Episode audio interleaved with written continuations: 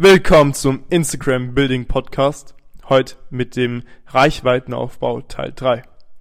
Wie du in wenigen Monaten bis zu 10.000 Follower aufbaust. So. Let's go. Deine Community fördern. Das habe ich bereits schon mal erwähnt, da es immer sinnvoll ist, mit den eigenen Followern zu interagieren. Da es zum Beispiel passieren kann, dass du deinem Follower vorschlägst, deine Beiträge in die Story zu posten und im Gegenzug machst du dann halt quasi ihnen deine Story. Ähm, das kennst du vielleicht von Leuten, die dann so 20 Posts liken und dann machst du halt quasi den in die Story. Wir kommen auch direkt zum nächsten Punkt. Das ist genau das, was ich gerade gesagt habe, und zwar für die Interaktion bedanken.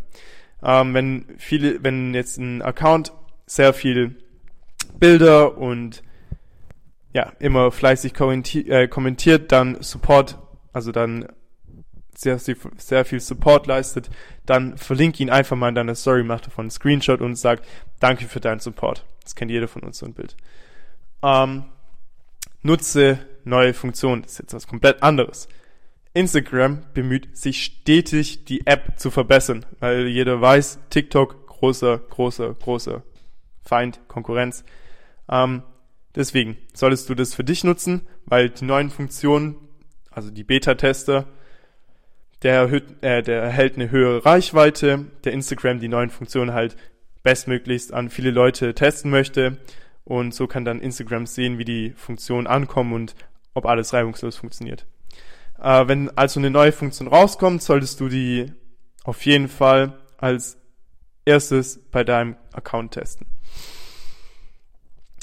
Nächster Punkt. Besondere Anlässe nutzen und Trends folgen. Instagram befindet sich im stetigen Wandel und passt sich deswegen immer wieder auf neue Trends an. Äh, daher gibt Instagram halt Beiträgen und Trends zu besonderen Anlässen mehr Reichweite. Äh, deswegen solltest du, wenn es passt, Beiträge zu bestimmten Anlässen oder Trends posten und halt die passenden Hashtags verwenden. Wie du Trends erkennst, ist zum Beispiel, indem du jetzt halt durch Nachrichten halt zum Beispiel Ice Bucket Challenge, Bottle Flip Challenge, alles solche Sachen, die waren, sind durch Instagram eigentlich groß geworden. Deswegen zum nächsten Punkt. Vernetz dich mit anderen Accounts aus deiner Nische. Sehr wichtig. Ich habe es im letzten Podcast schon gesagt mit Engagement-Gruppen. Aber was wichtig ist, schreib einfach mal ein paar Leute aus deiner Nische an und ja, knüpf Kontakte mit denen, weil wenn du mit denen gut wirst, dann kannst du dich über deine Ziele, über deine, über die Vorgänge, wie du das genau machst, dich unterhalten. Das bringt dir nicht nur Vorteile auf Instagram, sondern auch im echten Leben, wenn du Leute hast, die auf der gleichen Welle mit dir sind.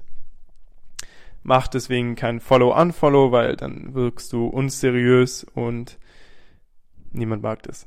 Also, äh, vernetz dich mit den Accounts, folg denen, like deren Posts, kommentier unter denen, mach alles Mögliche, damit du dich mit denen vernetzt. Heute mal eine kleinere Folge. In wenigen Tagen geht's mit dem Teil 4 weiter und dann haben wir auch schon das grobe Stück. Dann gehe ich genauer auf die ganzen Sachen ein und ja, ich freue mich darauf. Wir sehen uns. Bis dann. Let's go, Champ.